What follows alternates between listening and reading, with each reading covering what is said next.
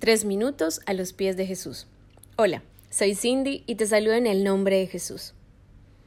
Todos conocemos este buen versículo de Romanos 12.2 que nos dice no se amolden al mundo actual, sino sean transformados mediante la renovación de su mente, así podrán comprobar cuál es la voluntad de Dios, buena, agradable y perfecta.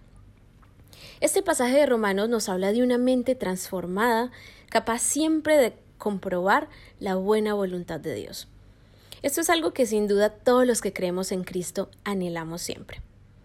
Ahora, supongamos que yo soy una experta en arte, especializada en las obras de Vincent Van Gogh.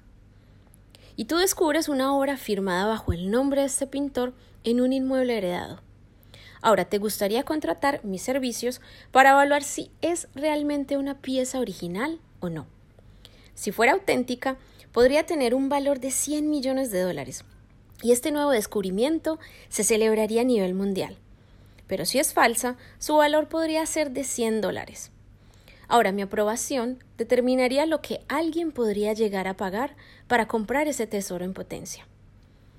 Ahora, el procedimiento de estudio que yo debería seguir incluiría examinar cada pincelada de la obra a fin de determinar si coincide con las del estilo de Van Gogh.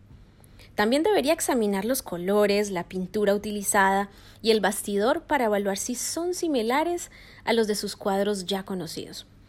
Además, sería prudente hacer una investigación sobre el tema de la obra para ver si la localización o el contenido se pudiera emparentar con lo que se conoce de la vida del artista.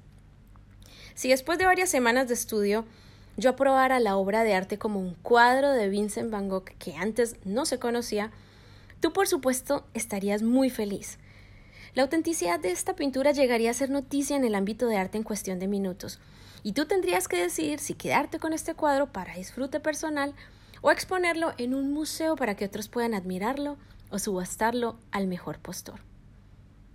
Ahora, esta aprobación no es, una, no es una simple opinión, ya que mi reputación como especialista estaría en juego y tendría que ser una conclusión basada en el estudio previo de las obras y del conocimiento de la naturaleza y la vida del artista.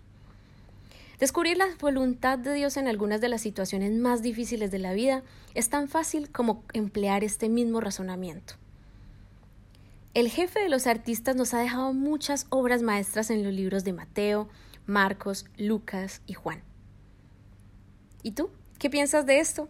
Nos gustaría escuchar tu testimonio u opinión. Puedes escribirnos en iglesialatina.com. Que tengas un día muy bendecido.